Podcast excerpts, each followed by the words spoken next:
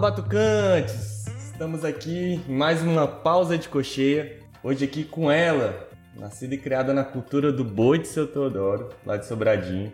Se formou em pandeira na Escola de Choro Rafael Rabelo em 2015, tradicional Clube do Choro. E hoje dá aulas, workshops, oficinas no Brasil inteiro. E tem tocado com grandes artistas aí de renome nacional, chegando a fazer turnê nos Estados Unidos aí, recentemente com o grupo Menos é Mais. Então, bem-vinda, Larissa Maitar. Como é que você tá, meu amigo? Alô, Lucão. Obrigado pelo convite. Estou muito feliz de fazer parte desse podcast, né? Poder falar um pouquinho aí sobre minha história, poder falar um pouquinho sobre percussão com você, que é esse grande amigo, grande parceiro, que eu vi aí desenvolvendo percussivamente. Então, participar de um trabalho seu, de um projeto, é um, uma honra muito grande. Simbora!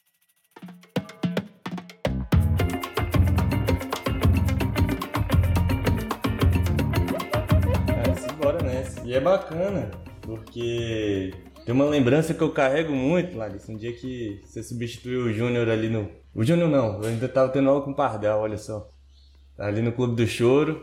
E ali, e aí o Pardal tava me dando aula ali, aí você tava substituindo o Júnior, você chegou ali, e aí falou, pô, precisa me ver tocando ali, e aí você, ah, licença aqui, posso te dar uns toques assim? Aí você, pô, me deu uma bela de uma ajeitada ali na postura. E aí. Isso, Nem lembro. E a, é, pois é, não, vai marcando aí a galera. Isso que eu acho bacana, uma, uma coisa que eu acho muito bacana no seu trabalho no geral, Alice. Eu acho que é até uma pergunta pra gente iniciar aí qual que é a importância para você de sempre estar tá incentivando a galera que está chegando, a galera que está começando? Você é muito conhecido até por conta disso, de compartilhar bastante aí o seu conhecimento, a sua experiência, né? E aí eu queria te perguntar essa importância aí. Cara, eu acho que ela vem, ela parte de um rolê bem genuíno assim mesmo, tipo, eu acho que é bem uma parada muito natural, né? Porque eu acredito que a música e a arte, de uma forma geral, ela gera essa, essa convivência em grupo, né? Em comunidade, assim. Não existe a gente fazer arte sozinho, né? A gente fazer música sozinho. Eu vi isso uma vez de uma pessoa, eu não lembro quem foi, mas falando assim: ah, você não faz música pra ficar tocando no quarto, né? Tipo, ninguém faz música pra tocar no quarto. E a, a música e a arte, de forma geral, elas geram esse lugar, né? Do, da comunidade, do convívio, da partilha. Seja a gente, enquanto musicista, partilhando aquilo que a gente tem, seja a pessoa que está nos ouvindo partilhando ali, né? A disponibilidade dela de ouvir a gente, enfim. E eu acho que é isso, esse rolê de incentivar, ele vem também muito de um lugar meu pessoal, assim, de ter tido ao mesmo tempo muitas pessoas que me incentivaram, pessoas específicas, assim, que eu, se você me perguntar, eu vou saber falar o nome por nome. Pessoas que viraram e falaram assim, velho, faz isso, vai por esse caminho, faz isso aqui. E também muitas pessoas que não me incentivaram, que achavam que diminuíram muito meu trabalho, né, e que não me incentivaram enquanto percussionista. Então hoje eu fico nesse movimento. Quando eu vejo alguém que eu realmente acredito, que eu olho assim, eu falo, cara, fulano toca bem e tal tem uma tá desenvolvendo uma, uma parada muito legal e tudo. Eu faço questão imensa assim de tipo botar fé, sabe? Ir lá e uhum. incentivar. Eu, eu, eu falo assim, cara, eu queria fazer mais. Muitas vezes eu queria fazer muito mais, de chegar e, tipo, pegar a pessoa pela mão e falar assim, vamos, vamos lá para casa. Eu faço isso direto. Falo, não, vamos lá em casa, que aí você faz, a gente pode ficar lá trocando ideia e tal.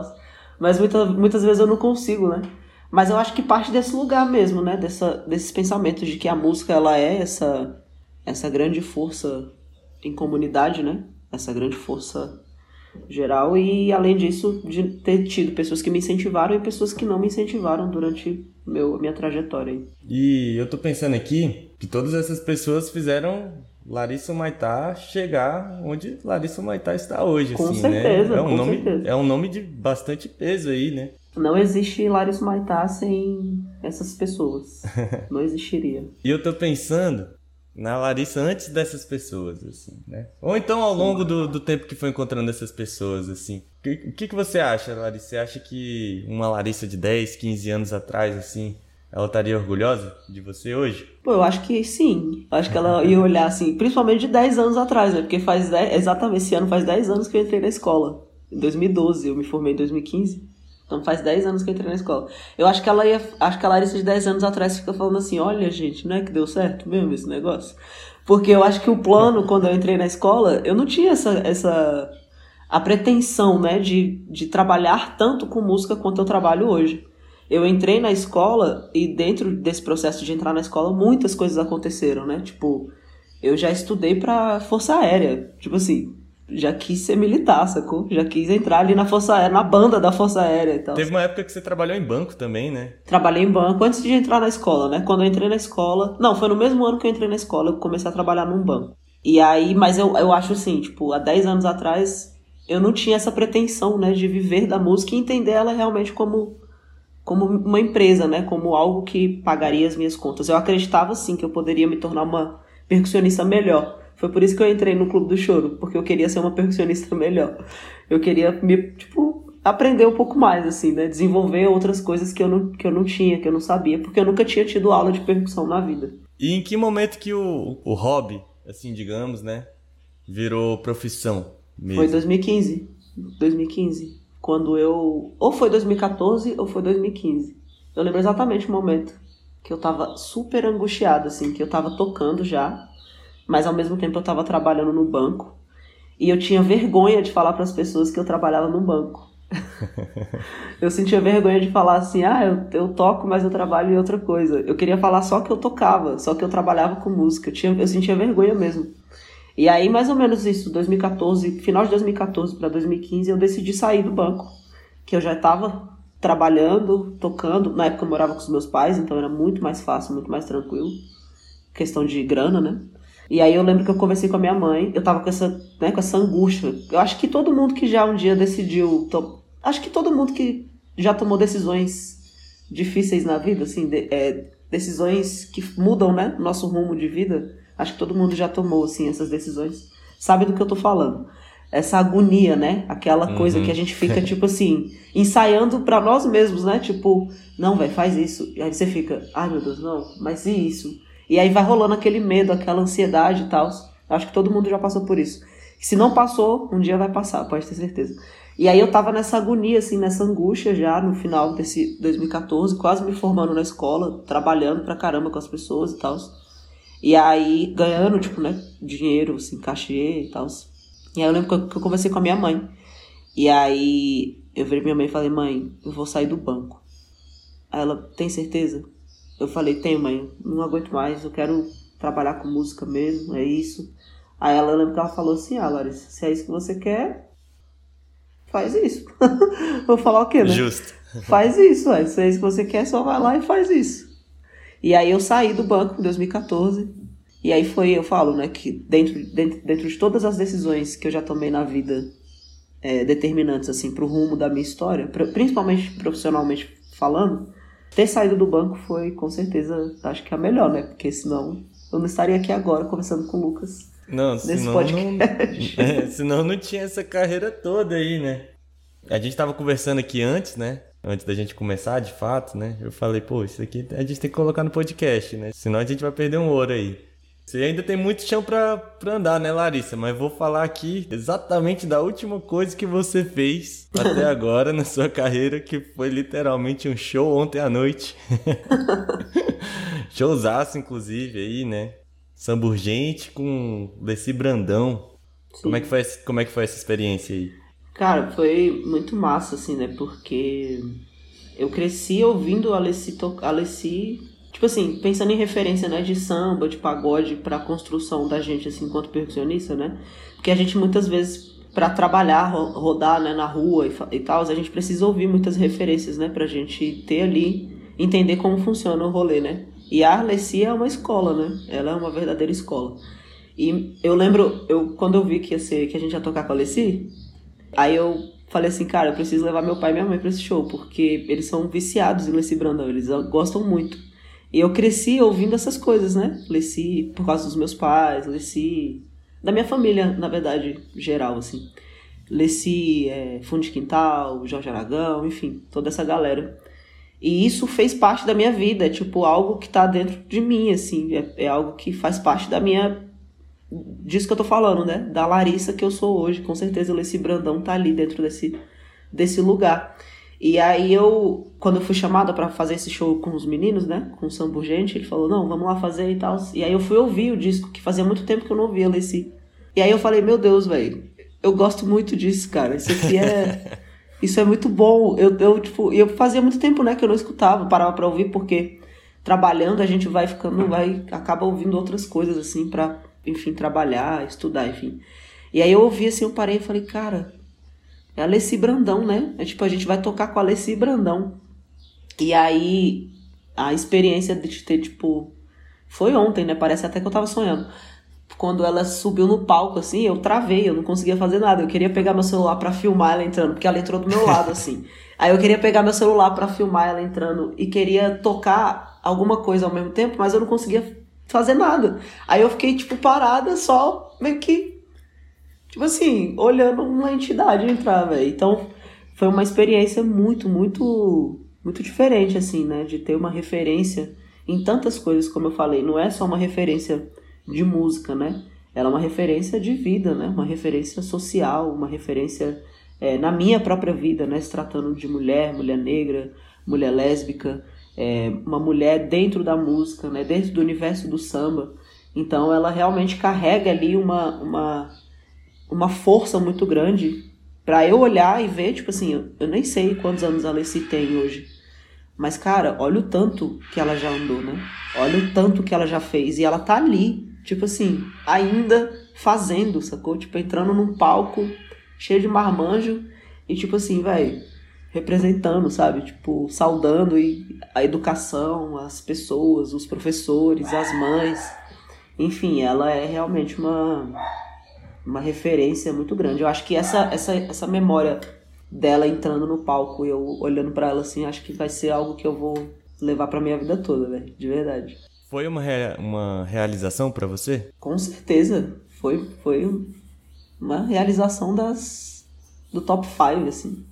Bom, você também comentou aí, né? Deu uma pincelada aí, né, né nessa questão que, que a Alessi também, ela também traz muito as questões sociais, assim, na música, né? No discurso dela, né? Ela se envolve com política também, não tem como a gente não se identificar com essas questões também.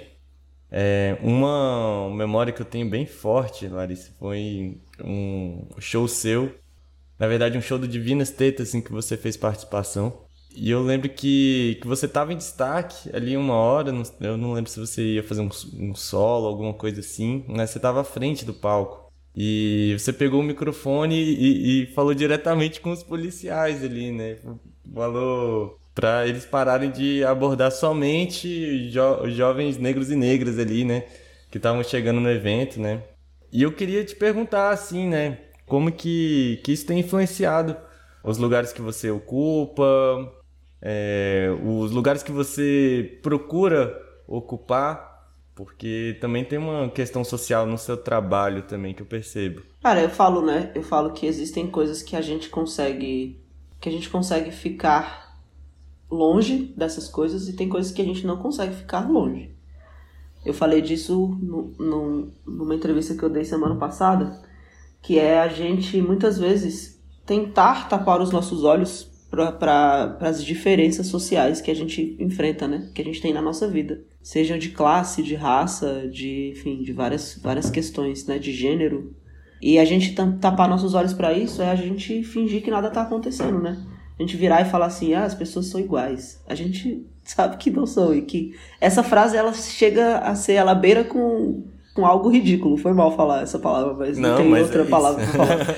É tipo assim, chega a ser ridículo a gente falar as pessoas são iguais, porque as pessoas não são iguais. E a gente fechar os nossos olhos para questões, né? É, é, a gente, enfim, eu não, eu não sei definir o que é, mas é assustador. E aí eu, eu, eu falo que eu, Larissa, eu não posso, eu não tenho é, como abrir mão de questões, dentro se tratando do meu trabalho principalmente, falar sobre isso. Eu não posso abrir mão de falar sobre gênero, eu não posso abrir mão de falar sobre, sobre raça. Eu não posso falar, abrir mão de falar sobre as mulheres dentro da música, sobre sexualidade. Eu não posso abrir mão disso, porque eu sou isso. né? Eu carrego isso dentro, dentro de mim e fora de mim, né? Eu sou a Larissa, sou essa, essa pessoa, né? Então, tem coisas que a gente muitas vezes quer se afastar e que finge que nada tá acontecendo, mas tem coisas que a gente não, não tem como, cara. E que a, a música, a arte, a cultura, ela, assim como o Leci Brandão falou, né? Não existe Brasil sem cultura. Não existe povo sem cultura. Não existe. Se as pessoas acham que existe, não existe. É tipo assim, esquece. Né? E eu falo que a cultura popular brasileira, a cultura brasileira, a música popular brasileira, a percussão popular brasileira são tópicos e fatores determinantes na escrita e na construção da história do nosso povo. Nosso povo. Exato, né? não, não, não tem como pensar a cultura Separado. brasileira é, sem, sem percussão, por exemplo. Né? Não, não existe. Não existe. Uma, pergu uma pergunta que eu estava engatilhado aqui já. Como que funciona na sua cabeça também essa questão da percussão, né? Porque a, tocar percussão, estudar percussão envolve entrar em contato com toda uma história de resistência e de luta, assim, né? E como que você se enxerga sendo percussionista e estando dentro dessa luta assim também, né? Se, se você relaciona diretamente a percussão com, com essas questões. Ah, eu acho que, que é, é meio algo natural, né, de acontecer, assim. Porque quando a gente fala sobre percussão, né? Percussão é, é corpo, né? Percussão é é a gente, né? Tipo assim, a gente não consegue tocar percussão sem o nosso corpo, né? E o corpo é o ser humano, é a pessoa, enfim. Então eu acho que. E, e rola uma coisa na percussão que é o. o meio que a, a, conexão, né? Que existe, assim, entre percussão e as pessoas. Quando a gente pega, toca alguma coisa. Você pode reparar, né? Quando a gente começa a tocar, bater alguma coisa, sei lá, no meio da rua. Chegam pessoas em volta e ficam ali, né? Porque tem essa, essa parte. Mas pensando enquanto percussionista, eu cresci dentro de um universo, é, aquilo que eu falei, a música, é, e eu acho que a percussão também, mas as manifestações culturais, enfim, elas têm esse, essa, esse quê de comunidade, né? De grupo, de comunidade, da gente estar sempre em comunidade. E eu cresci dentro desse universo da comunidade, né? Seja no boi, com meu avô lá, com o seu Teodoro, com o Buma Meu Boi, com as pessoas partilhando daquilo, que era um grupo popular, só de voz e percussão, né? Que isso é muito. Quando a gente para pra pensar, não tem, né? Harmonia, melodia e tal. Tem, mas é feito na voz, né? É tudo ali, percussão e voz. É, tanto no boi, tanto no tambor de crioula, no cacuriá, que eram manifestações que estavam ali circulando ali perto da gente, quanto dentro da minha casa, que era onde tinha o pagode, onde tinha a roda de samba, até hoje, né? É assim, os churrascos são sempre desse jeito, né? Tem muito pagode, graças a Deus. então, era sempre esse rolê da comunidade. Então, eu acho que a percussão, ter nascido nesse, nesse lugar, me deu essa vivência e esse privilégio de ter vivido essa experiência, de ter crescido nessa vivência, porque tem muita gente que não tem vivência, que toca, que não teve vivência de de terreiro, né? De comunidade, de estar ali tocando junto e tal. E não tem como desatrelar, né? Porque Exatamente a vivência ela interfere diretamente no jeito que você toca, no domínio Total, do instrumento. na construção do na construção da pessoa, né? Enfim, como percussionista e tal. E aí eu, eu falo que essa vivência enquanto percussion, é, enquanto comunidade e tal, isso foi determinante para minha forma de pensar meu instrumento, para minha forma de pensar minha criação, minha construção enquanto percussionista. Porque se eu tenho um instrumento na minha frente, eu vou tocar com alguém, eu quero tocar com alguém, né? Eu quero tocar com essa pessoa e agregar no som dessa pessoa. Então hoje eu entendo isso, tipo, é uma vivência lá de trás, né? Hoje eu tenho 30 anos. Comecei a tocar, sei lá, com 5, não sei, na verdade. Muito nova, então, mas, mas dentro do boi, né? Sempre dentro do boi, né? Desde a barriga da minha mãe ali, sempre dentro dessa vivência de comunidade e tal. E que isso faz toda a diferença quando eu chego no palco, por exemplo, para fazer um som com, sei lá, Alessi Brandão, né? A primeira coisa que eu vou parar para fazer é ouvir Alessi e os músicos da Alessi, né? Porque eles estão ali já, tipo, trabalhando com Alessi e aí eles, tipo, ah, beleza, pode ser assim? Beleza, pode. Tudo certo e tal. Que é essa vivência da comunidade, né? Que é você chegar e saber observar, saber olhar, e, enfim. E o pessoal ali no boi? O pessoal fica ali no, no naquele orgulho ali quando você hum. chega? Hoje é, é, é, sempre um peteco, né? Quando, quando eu vou nas coisas, assim. É muito engraçado até. Eu até tenho ido pouco nas, nas coisas. Eu vou mais nas. Quando tem alguns eventos específicos, assim, né? Até por conta da correria e tal. Mas é aquela loucura, né? Quando chega lá e todo. Larissa! Você está aqui! Não, vem cá, toca aqui, entra aqui, olha, Fulano, cadê Ciclano? Aquela coisa de família, né? Família nordestina ainda. É aquela loucura. Mas é muito massa. Não, e, e, é uma grande família, é imagina ali, né? Porque você junta várias famílias. Mas a nossa ali, família já é uma depois... família imensa, porque minha avó teve nove filhos. E aí desses nove tem mais de 20 netos. Eita, então dá-lhe nome pra gravar. é muita gente, cara. É muita gente. Justo. E, e eu tenho pensado assim também, né? É, sempre tenho acompanhado aí suas entrevistas, assim, né? Que, que você fala nas redes, daqui a pouquinho a gente fala um pouco sobre isso também. Uma coisa que, que eu acho que foi muito notável, assim, você sempre colocava no meu sonho, meus, ou melhor, um dos meus sonhos é tocar fora do Brasil, né? E muito recentemente você alcançou, né? Pela primeira vez, né? Nesse sonho, assim. Então, queria te perguntar como é que foi essa experiência de, de ter saído assim, o pessoal, o pessoal do boi ali deve ter ficado animado. É todo mundo, isso. né? Engraçado, porque foi, foi sair. É, a gente viajei, tive a oportunidade de viajar com o último trabalho que eu fiz parte, hoje eu não, não tô mais dentro do trampo, mas foi o meu último trabalho, né? Junto com Menos é Mais ali. E é muito engraçado a gente pensar nisso até, tipo, a galera do boi e tal porque, olha só, né? Comecei a tocar ali nessa vivência do boi e tal, e era um grupo de pagode, né? São coisas totalmente diferentes. Coisas muito distantes, assim, engraçado. Mas, cara, a experiência de ter viajado para fora foi foi transformadora mesmo, assim, pra minha vida. Eu sempre quis viajar para fora, porque eu gosto muito de viajar. Eu amo viajar. Eu trabalho um ano inteiro para viajar, gente. Essa é que é a verdade. Não é para não é para comprar instrumento. mas eu. Justo, né? A gente tem que descansar um pouco. Assim, não, mas também, é sério, né? eu amo viajar, porque eu ouvi isso de um artista que eu sou muito fã, que é o Rafael Sanches. Ele é um artista plástico, trabalha muito com, com grafite e tal, é arquiteto, enfim. E ele falou uma coisa uma vez que, que foi, fez muito sentido para mim, assim, nesse lugar. Que é. Uma pessoa pergunta pra ele assim: é. Cara, como é quando você tem bloqueio criativo? Aí ele falou assim: Cara, quando eu tenho bloqueio criativo, eu tento agregar coisas para minha criatividade. Olha que foda essa frase. Eu tento agregar coisas para minha vida, para minha criatividade, para minha vivência. Aí eu vou fazer as coisas, eu vou viajar, eu vou ler um livro, eu vou tomar um drink, vou comer uma comida boa. Olha que louco isso, né? Porque é isso, às vezes a gente tá num ciclo assim, fica mergulhado dentro de uma coisa, né? E às vezes a gente perde a nossa, nosso rolê, né? Nosso senso de criatividade, muitas vezes porque a gente está fazendo as mesmas coisas. E só de sair daquela realidade a gente consegue desenvolver um pouquinho. E viajar, para mim, é, é, tem muito desse lugar. Tipo, eu amo viajar, sair muitas vezes do, da minha, do que está acontecendo, da loucura que é a minha vida, né? De viajar, sei lá, e ficar tipo, fazendo outras coisas, assim. Porque isso afeta diretamente no meu trabalho, nas coisas que eu que eu desenvolvo, assim. Mas ter viajado para fora, né, a trabalho também, porque viajar com a música é uma experiência muito massa.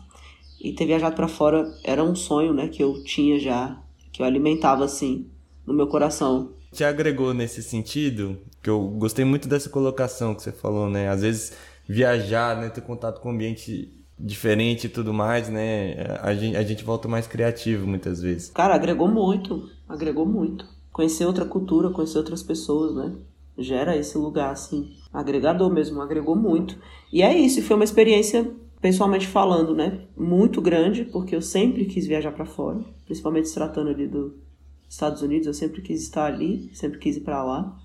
E profissionalmente, musicalmente falando também, né? Porque, cara, a gente viajou com a música, né? Foi pela música, tipo, vamos lá, vamos tocar, levar a nossa música para as pessoas, né? Então foi foi algo, é isso, foi uma realização de um sonho. Espero viajar de novo para fora. Quero muito conhecer outros lugares, quero muito ir para África, quero muito para Europa. Comprou equipamento lá? Cara, comprei umas coisinhas. comprei umas coisinhas, mas é muito muito duro, né? O nosso o nosso real e o dólar. Ah, não tem, não tem como bater de frente. Eu fiquei, não tem, eu fiquei feliz, mas eu fiquei triste. eu falei que um dia eu entrei numa loja lá. Você já viajou pra lá pra fora? Já fui para fora, mas não para os Estados Unidos ainda, tá na lista. Lá tem uma loja chamada Guitar Center, né? É uma das maiores lojas de música do mundo, assim. E aí, cara, lá tem tudo. É tipo, tudo. Tem tudo. Tudo que você precisa para você trabalhar com música. É tipo, parque de diversões do músico.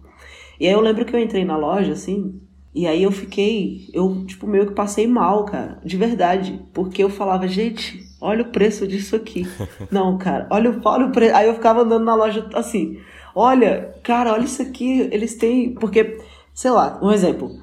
Eles tinham lá na loja uma seção de microfones, de todos os microfones que você imaginar, todos. Que a gente conhece, assim, é, SM57, sei lá.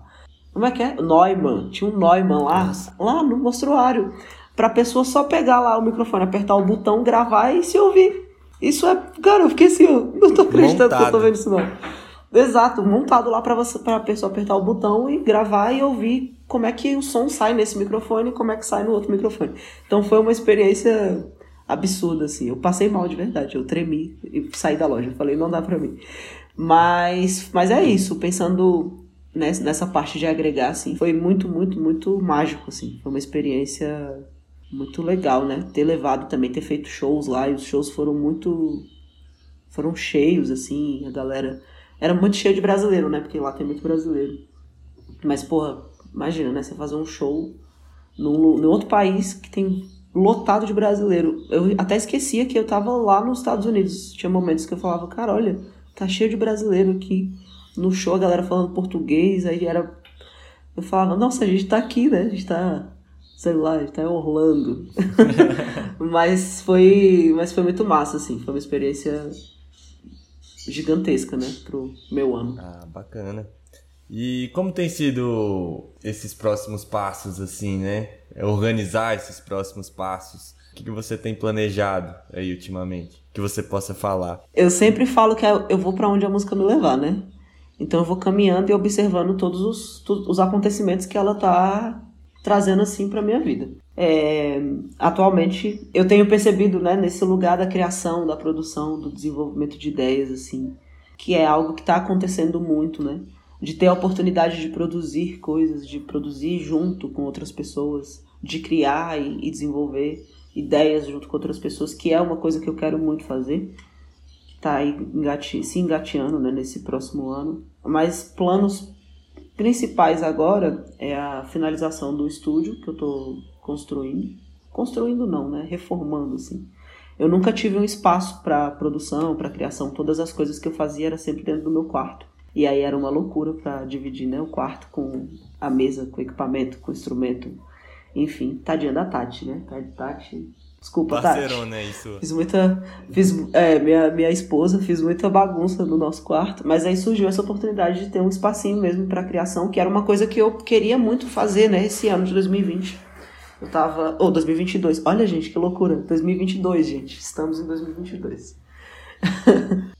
Onde é que você vê a importância de ter um, um espaço mesmo, né, para poder estar tá gravando sempre, estar tá praticando sempre? É exatamente nesse lugar, né? E aí eu, esse ano eu já queria fazer isso, eu tava procurando lugares assim, tipo, cara, aqui do perto de casa tinha uma sala que eu tava apaixonada até pra, pra alugar, é, porque eu tinha, sentia, eu tava sentindo falta de ter um lugar que eu levantasse da minha cama e saísse desse do espaço casa, né? Para tipo estar ali totalmente focada a seja para estudar, seja para criar, seja para ouvir música, seja para tocar ou para gravar, né? Imagino e aí vai surgir essa oportunidade. A pandemia ainda tenha agravado isso, né? Total, total. Cara, eu falo, né? Muita gente fala assim, caraca, Larissa, você foi, você produz bastante, né? Como você aguenta e tal? Eu falo, gente, eu também canso. Chegou um ponto que eu tava cansada já né, de ter que levantar e meio que, poxa, tem que produzir isso aqui, tem que fazer tal coisa, tem que gravar isso e tal. E a gente cansa, né? Somos todos seres humanos, assim. Mas eu acho que a importância nesse, desse lado de ter um espaço é justamente estar tá com a, com a mente e a visão limpas, assim, para aquilo, né? para você estar tá ali, né, dentro, de 100% dentro daquilo que você está tá se propondo a fazer. E isso responde até a nossa pergunta anterior. O plano esse ano é fazer o estúdio e transformar o estúdio numa. Eu falo que não é uma produtora, a ideia não é ser uma produtora, é uma criadora, na verdade. É uma fazedora né, de arte, como nossas crianças do Brasil. Mas a ideia é fazer arte mesmo, vai se chamar, o nome é Itá, que é esse pedacinho aí do, do meu nome, o Maitá. Itá significa pedra, que é isso, né? A pedra, ela é esse lugar do, da firmeza, né? De botar fé, vamos lá, tamo junto, forte. Então a ideia é construir isso aqui, a princípio, nesse espaço que eu vou, que eu tô agora, fica pronto daqui umas, uma semana, eu acho mais ou menos. E trazer as pessoas, né? E falar, cara, vamos desenvolver ideia, vamos criar, vamos pensar junto, vamos fazer isso. Porque é isso, né? A gente sempre vai entrar nesse lugar. Eu sempre, acho que eu sempre vou falar sobre isso. Que a música é comunidade, né? Não adianta eu ter um estúdio aqui para fazer coisa só para mim. Exato. Não faz nem sentido. Né? Exatamente. Né? A ideia é a gente se colaborar e se fortalecer para criar e desenvolver aí sempre juntos.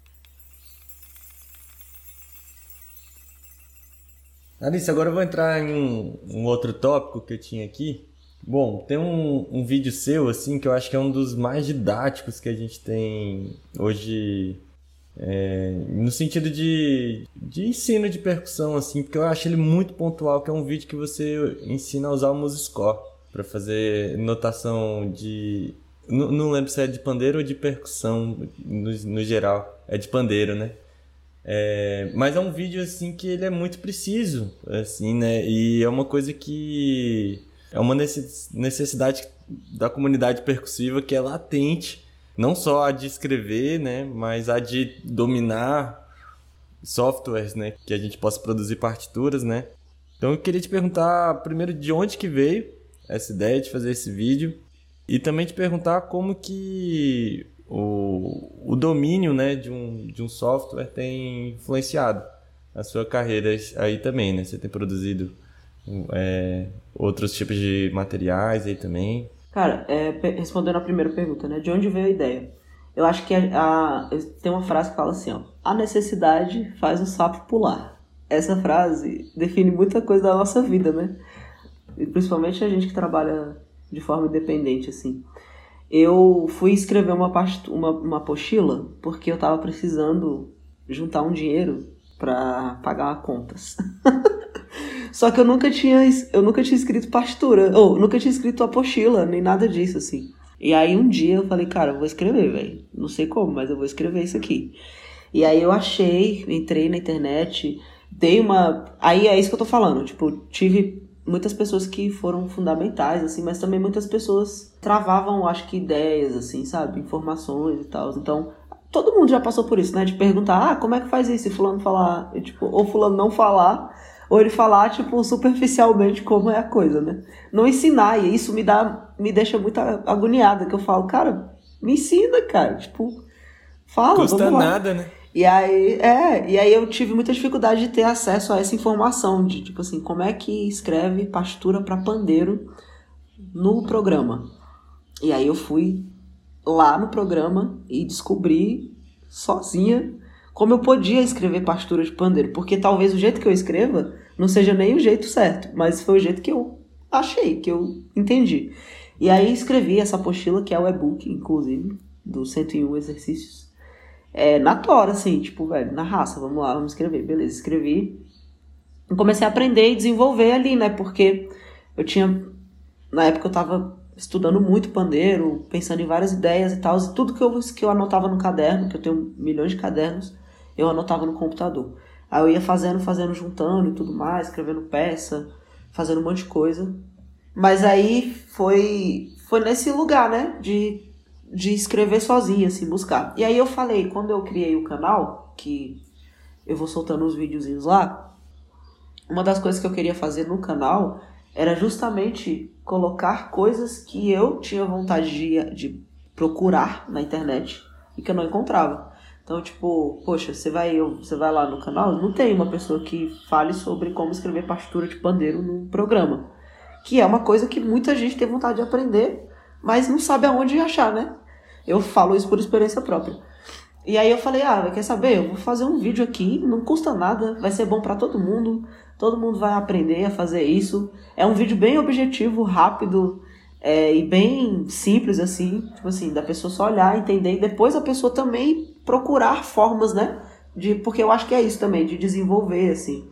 Tipo, ah, mas eu achei que assim funciona melhor. Faz assim, que funciona melhor, faz aí do teu jeito. Mas aí partiu desse lugar, a ideia foi desse lugar, de tipo, querer saber uma coisa e procurar e não conseguir achar, né?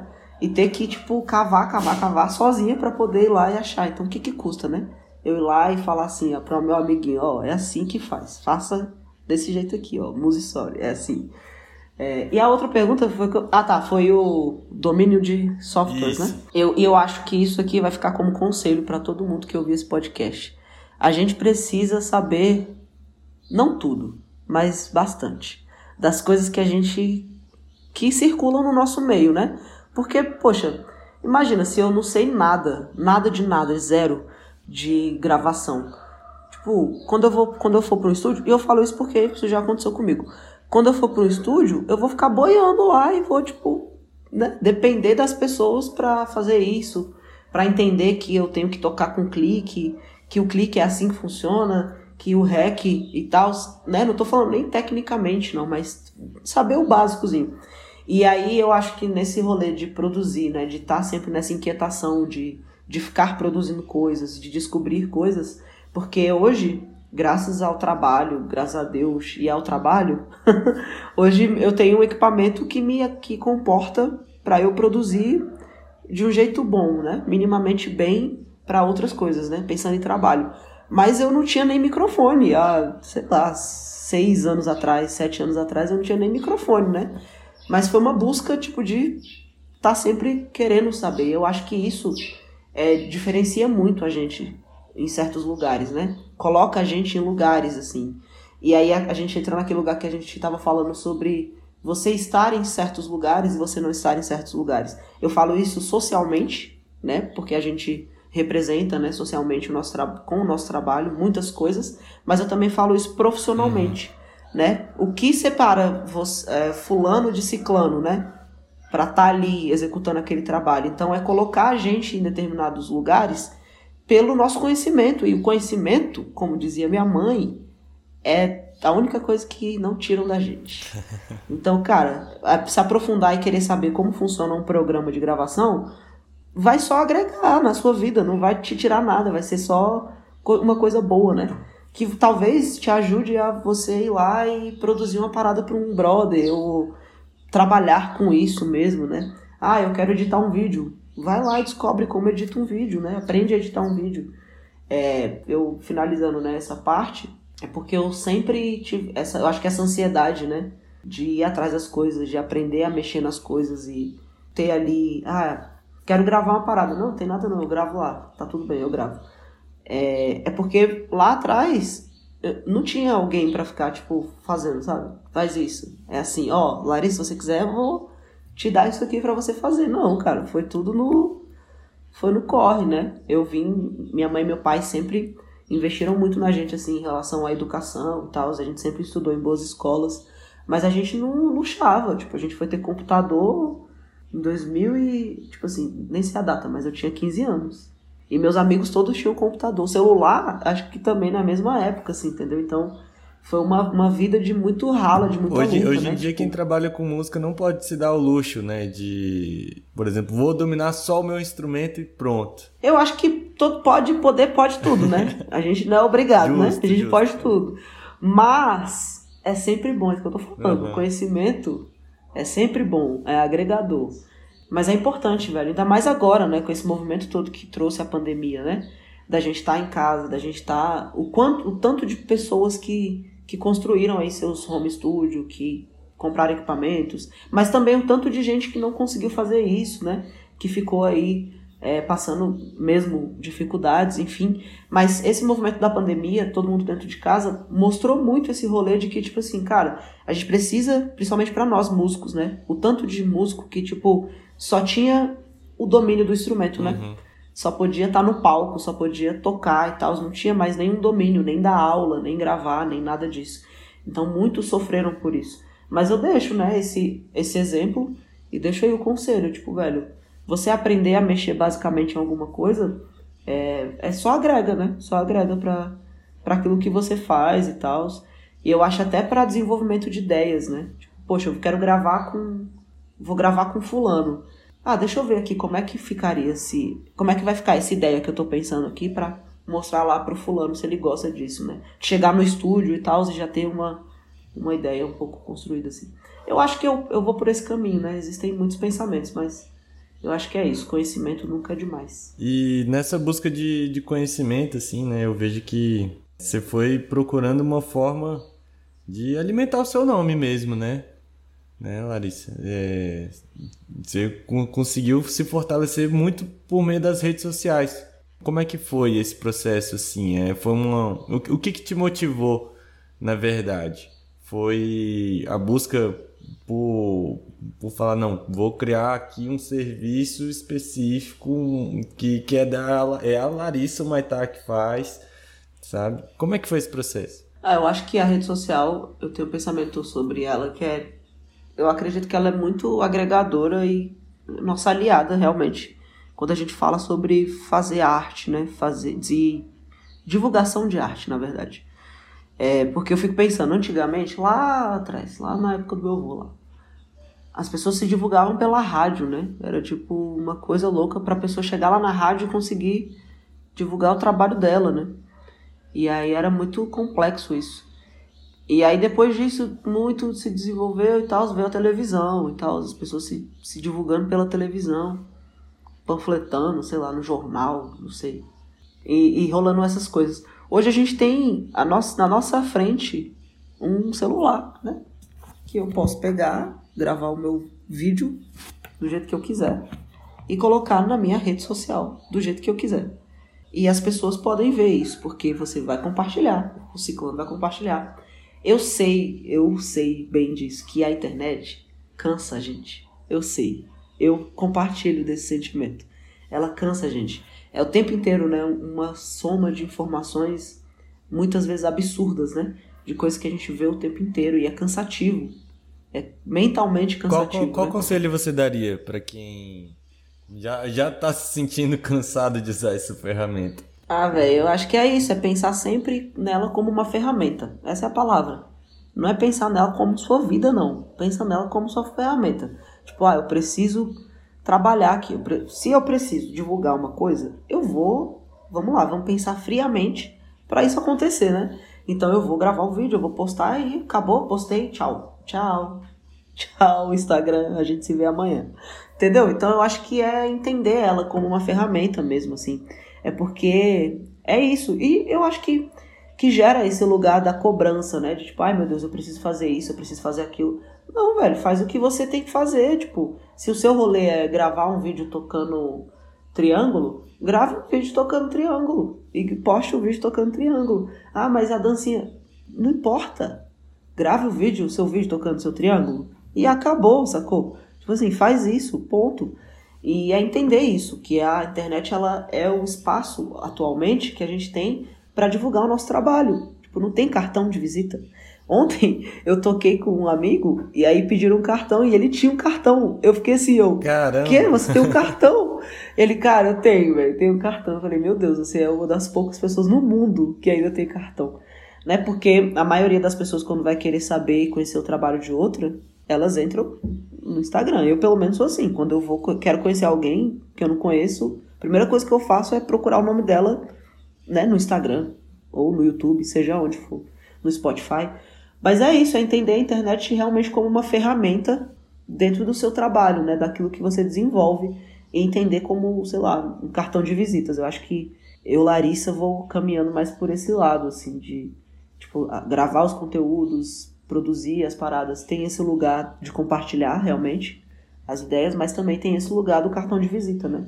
De conseguir trabalhar por conta daquilo que tá, que tá ali, circulando ali na rede social. E sabe o que eu acho bacana, Larissa? Que a base do seu trabalho é a percussão, né? E, obviamente, Mas a percussão, ela, principalmente aqui no Brasil, né? Em todo lugar, mas aqui no Brasil a gente tem isso muito forte, né? Essa carga né, de ancestralidade, né? Todos os simbolismos, né? Que, que vêm juntos, vêm atrelados com o estudo de percussão.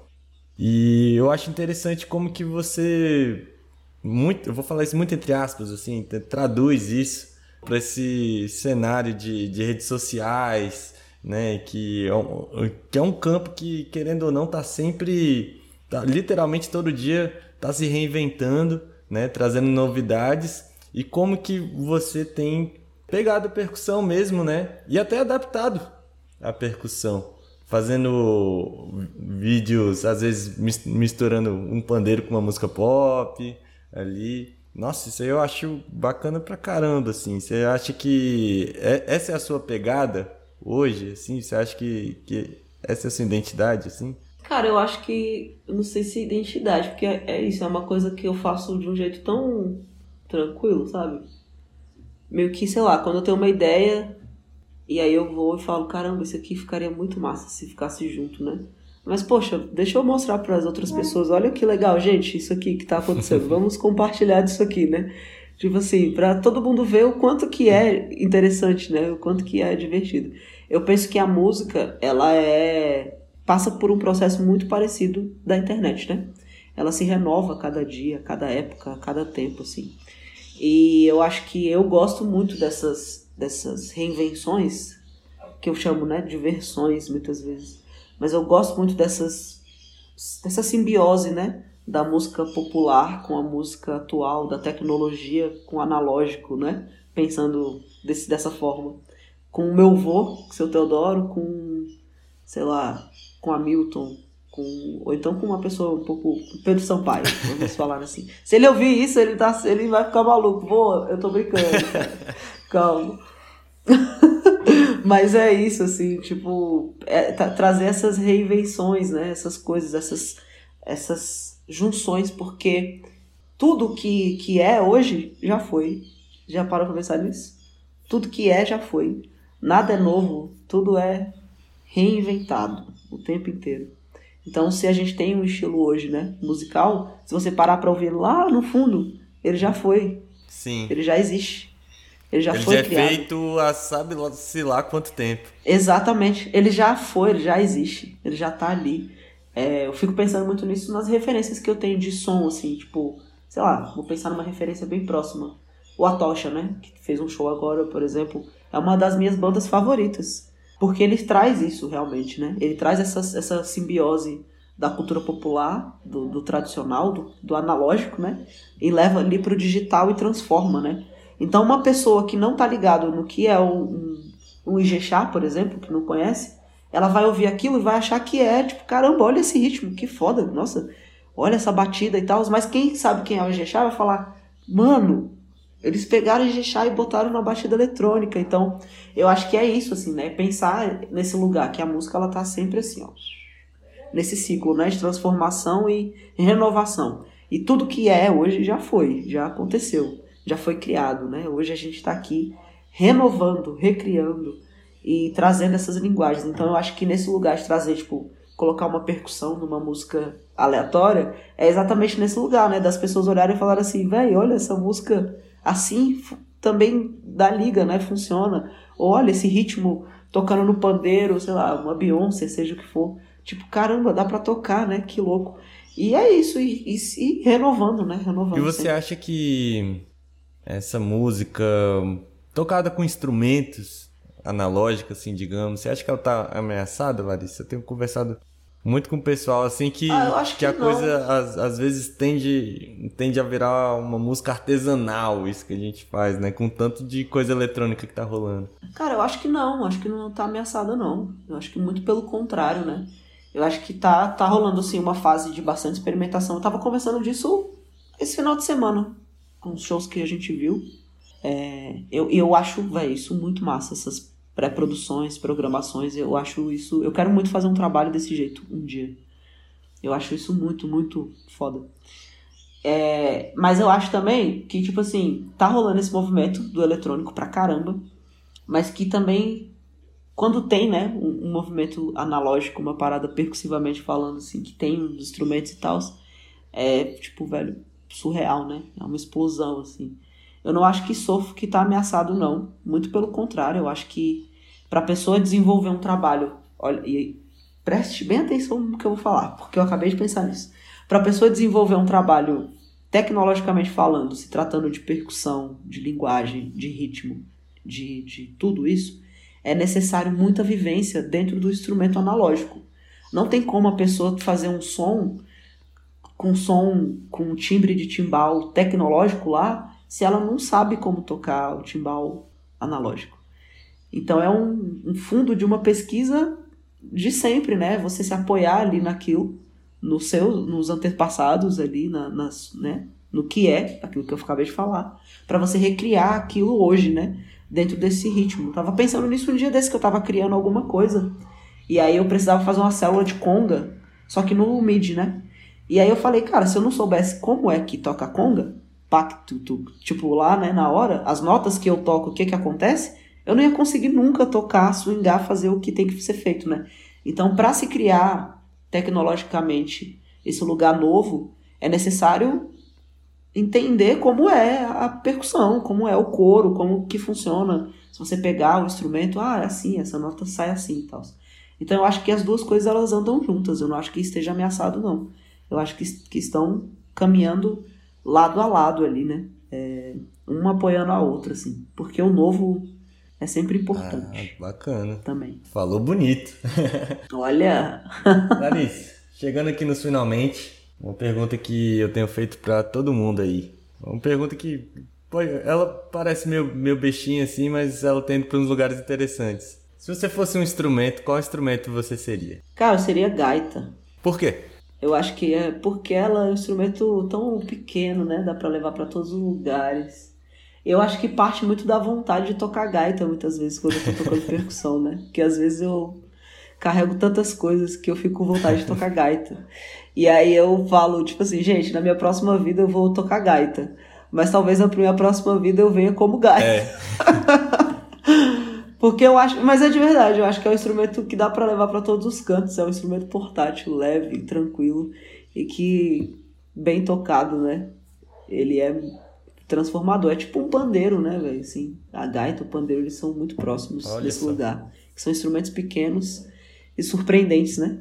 Pequenos e surpreendentes. Mas eu acho que eu seria uma gaita. Desculpa, pandeiro. Você seria pequeno e surpreendente? Pequena e surpreendente, tipo assim, várias, várias surpresas, né? Várias, várias coisas. Ah, legal. E qual recado, assim, você daria pra galera que tá que, que tá se envolvendo com percussão mesmo, assim, a, tanto a galera que tá começando, quanto a galera que, que já tá al, alcançando aí seus primeiros passos importantes, assim, qual, qual recado você daria para eles, assim? Ah, eu acho que se manter firme, né, se manter for, firme e forte. Eu tava um dia, semana passada, eu tava conversando com um grande ídolo, que foi uma honra ter trocado essa ideia com ele, assim, despretensiosamente, com Amaro Freitas, né, pianista. E ele falou uma coisa que para mim foi fundamental, assim, que fez, tipo, né, nesses encontros de vida, aqueles encontros que fazem diferença na vida da gente, né?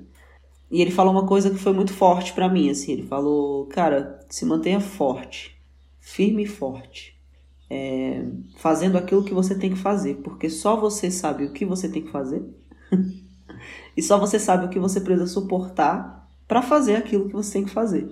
Então se mantenha forte, ele falou exatamente isso. E isso foi, foi transformador, assim. Então eu, eu repasso essa mensagem, né, do Amaro para outras pessoas, assim, tipo, se mantenham forte. E mais do que tudo, mantenham a cabeça forte. Eu falo manter a cabeça forte não é tipo é, só mental, não só psicologicamente, né, sobre a vida não. Manter a cabeça forte em relação ao que você faz, né, ao seu instrumento, aquilo que a gente acabou de falar, tipo, aprenda coisas, é, desenvolva ideias, procure saber, né? ah, eu quero tocar um, a conga. Procure eu saber sobre a conga, né? Procure saber sobre o instrumento e desenvolver, estar em constante evolução, em constante é, conhecimento. Que tem uma coisa que eu eu sempre falo, a gente nunca chega no fim. Nunca acaba. Nunca. É sempre um processo. Sempre um processo. E que se a gente chega no fim é porque a gente já morreu, mas a gente não sabe, né? E, e o fim é a morte, né? Porque o fim é a morte. Então, que a gente continue em processo de vida, né? Vivendo ali. Então, é, desenvolvendo as ideias, estando junto, estando em comunidade, tocando junto, criando junto. E mais do que tudo, agregando valor àquilo que é seu, que você já faz. Né? Então, se eu quero aprender a tocar tal coisa, eu vou aprender a tocar tal coisa. Se eu quero só ouvir tal coisa, vai lá, vai ouvir tal coisa. Então, eu acho que é isso. Continuar sempre nesse processo, porque sempre vale a pena, assim. Muitas vezes é cansativo pra caramba. Vale a pena. vale a pena. Então, é com esse recado aí que eu vou finalizar aí a entrevista, essa entrevista, tá? Como a Larissa acabou de dizer aí, a gente sempre segue aí nos nossos processos aí, vivendo. Achei muito bacana.